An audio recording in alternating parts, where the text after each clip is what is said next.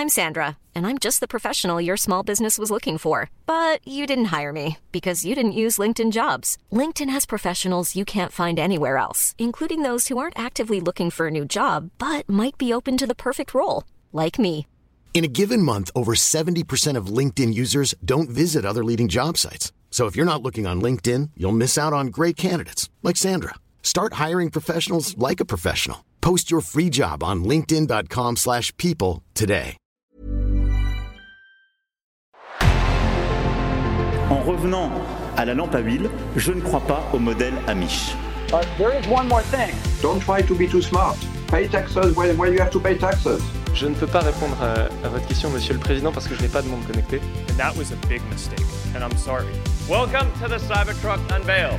Voilà, je suis localisé en Allemagne. Signaux faibles, le podcast de siècle digital qui décode l'actualité du numérique. Bonjour à toutes et à tous, nous sommes le 13 avril 2023. Merci d'écouter Signaux faibles. Voici les actualités du jour. Elon Musk aurait un nouveau projet en tête, une intelligence artificielle générative comme ChatGPT, mais pour Twitter. Direction le Brésil ensuite, où WhatsApp ressemble de plus en plus à WeChat avec ses nouvelles fonctionnalités de paiement. Nous parlerons aussi d'ARM, ça y est, l'inscription au Nasdaq devrait bientôt être signée après des années de péripéties. Dernière actualité, Visa, PayPal et Venmo s'associent pour des paiements numériques interopérables. Voilà pour les actualités du jour, on commence donc avec un futur ChatGPT version Musk. C'est parti. Il y a un peu plus d'un mois, Elon Musk a embauché des anciens chercheurs de DeepMind, une entreprise spécialisée dans l'intelligence artificielle qui appartient à Google. Et on commence maintenant à entrevoir la raison de ces recrutements. Selon Business Insider, le milliardaire aurait récemment acheté 10 000 GPU pour un centre de données de l'entreprise.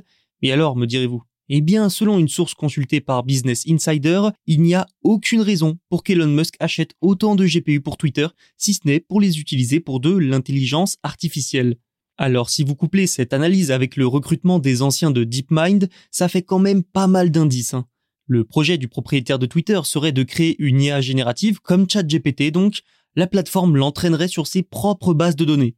Toutefois, aucun détail n'a fuité sur l'utilisation qui serait faite d'une telle IA sur le réseau social.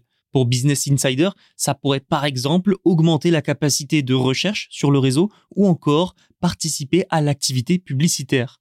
Et ce projet peut-être qu'il vous étonne. Et oui, il y a quelques jours, Elon Musk a signé une lettre avec plusieurs experts appelant à une pause de 6 mois dans le développement des intelligences artificielles. Peut-être estime-t-il que cela ne doit concerner que celles qui sont déjà en service. Mystère, en tout cas, ça peut sembler paradoxal. Notons aussi qu'Elon Musk est l'un des plus grands critiques d'OpenAI, entreprise à l'origine de ChatGPT qu'il a d'ailleurs cofondé. Son départ de l'organisation à but non lucratif à l'origine serait pour des raisons personnelles, des querelles internes. Il a même bloqué l'accès à une grande partie des données de Twitter à ChatGPT. Il semblerait manifestement que désormais il souhaite aussi concurrencer l'IA. La question qui se pose maintenant, c'est quel est l'objectif? Est-ce une simple étape dans la création d'une super application avec pour base Twitter, ou simplement un ajout au réseau social? Ou bien encore une volonté purement personnelle de concurrencer l'IA de son ancienne organisation?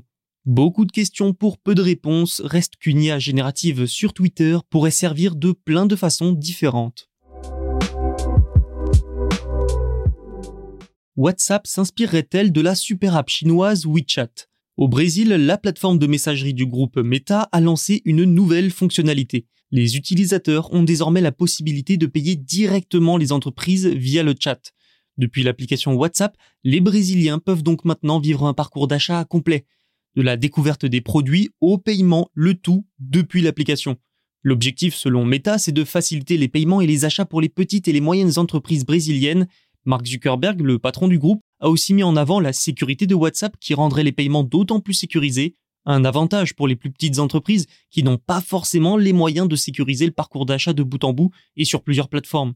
WhatsApp a déclaré que les utilisateurs peuvent effectuer un paiement via des cartes de débit, de crédit et prépayer Mastercard mais aussi Visa. De leur côté, pour accepter ces paiements, les entreprises peuvent lier un fournisseur de services comme Cielo, Mercado Pago ou encore Redé à leur compte. Depuis des mois, les utilisateurs peuvent déjà effectuer des transactions peer-to-peer via WhatsApp Pay. Historiquement, le pays d'Amérique du Sud est d'ailleurs un laboratoire pour le service de messagerie. C'est même le service de ce type le plus utilisé du pays. Mais à cause des restrictions réglementaires, Meta ne pouvait pas encore déployer la possibilité d'effectuer des achats directement auprès des marchands.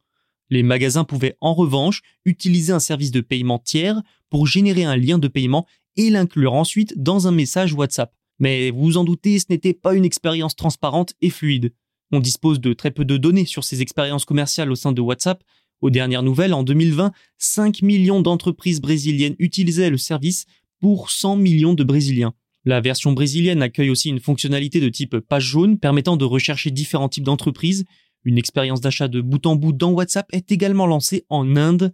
Pour Meta, l'e-commerce et le parcours d'achat, c'est un moyen de générer des revenus via l'application, réputé difficile à monétiser justement. Mais avec ses fonctionnalités commerciales couplées à de la messagerie, WhatsApp semble surtout prendre le chemin d'une super application à l'image de WeChat en Chine, c'est-à-dire une application qui regroupe une dizaine de services. Reste à voir si d'autres types de fonctionnalités arriveront sur la plateforme dans les prochains mois. Pour cela, il faudra garder un œil sur le Brésil, souvent à l'avant-garde des nouveautés de WhatsApp. ARM en bourse, c'est imminent. Un aboutissement après des années de retard, de report et d'autres péripéties. Le grand patron de SoftBank, groupe qui détient ARM, Masayoshi Son, devrait signer cette semaine un accord avec le Nasdaq pour ARM. Ça déclencherait le processus d'offre publique initiale dès l'automne 2023. Selon le Financial Times, SoftBank et la bourse new-yorkaise ont conclu lundi un accord de principe pour l'inscription d'ARM. Le tout devrait donc être officialisé dans la semaine. Il s'agit de la première réelle étape pour l'introduction en bourse mais surtout, c'est l'aboutissement d'un processus après un nombre impressionnant de péripéties, de rebondissements.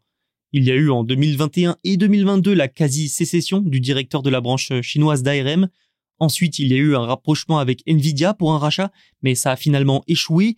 L'introduction en bourse, elle, était déjà envisagée, puis repoussée, puis à nouveau envisagée. Et ce n'est pas tout. À cela s'ajoutent les difficultés financières de SoftBank et la gestion de Masayoshi Son, pointée du doigt récemment. Ce dernier s'est finalement mis en retrait de la gestion du groupe japonais pour se concentrer sur ARM.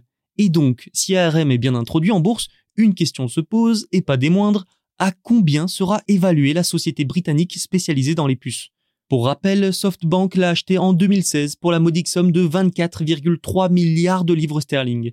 Et bien selon les premières estimations, elle pourrait être évaluée entre 30 et 70 milliards de dollars. Alors oui, le gap est grand, mais on serait dans tous les cas au-dessus du prix de rachat par SoftBank. Goldman Sachs, JP Morgan et Mizuho Securities pourraient mener l'introduction en bourse. Ce qu'il faut aussi retenir, c'est que cette future introduction devrait rapporter à SoftBank et lui permettre de redresser un peu la barre. Rappelons aussi, nous en avions parlé dans Signaux Faibles, qu'ARM a récemment changé de modèle commercial pour augmenter ses revenus en vue de cette introduction en bourse.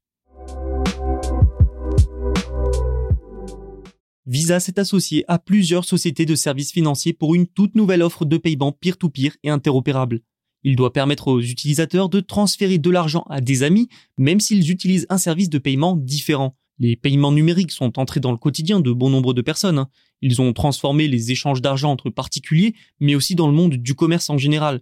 Une explosion du marché qui a entraîné l'émergence d'un très grand nombre d'applications de paiement. Conséquence, ça a pu entraver la capacité des gens à envoyer de l'argent à d'autres de manière fluide. C'est sûr, si deux personnes utilisent PayPal, les choses fonctionnent bien. Mais si ce n'est pas le cas, il peut y avoir des frictions. Visa Plus, le nouveau service de Visa, est donc conçu pour résoudre ce problème. Dans quelques mois, Visa Plus lancera une nouvelle intégration permettant aux utilisateurs de Venmo et de PayPal aux États-Unis de transférer leur argent entre les deux plateformes. Avec Visa Plus activé, aucun utilisateur d'une transaction PayPal ou Venmo ne sera tenu d'avoir une carte Visa associée. Ici, on peut dire que Visa sert en quelque sorte seulement d'intermédiaire entre les deux services. Donc personne n'a à partager des numéros de téléphone, des adresses mail ou d'autres informations personnelles. Et d'autres entreprises se sont aussi engagées avec Visa Plus, comme Western Union. Le nombre et le type de marché touché sera donc immense. Au final, l'objectif derrière, c'est de répondre à une des plus grosses problématiques du monde numérique, l'interopérabilité. Vous l'aurez compris, Visa Plus ne sera disponible qu'aux États-Unis, du moins pour l'instant. Il est possible que le service soit étendu dès 2024. C'est tout pour aujourd'hui. N'oubliez pas de vous abonner pour ne rien manquer. Tous les podcasts de Siècle Digital sont disponibles sur siècledigital.fr et les plateformes de streaming. À demain pour de nouveaux signaux faibles.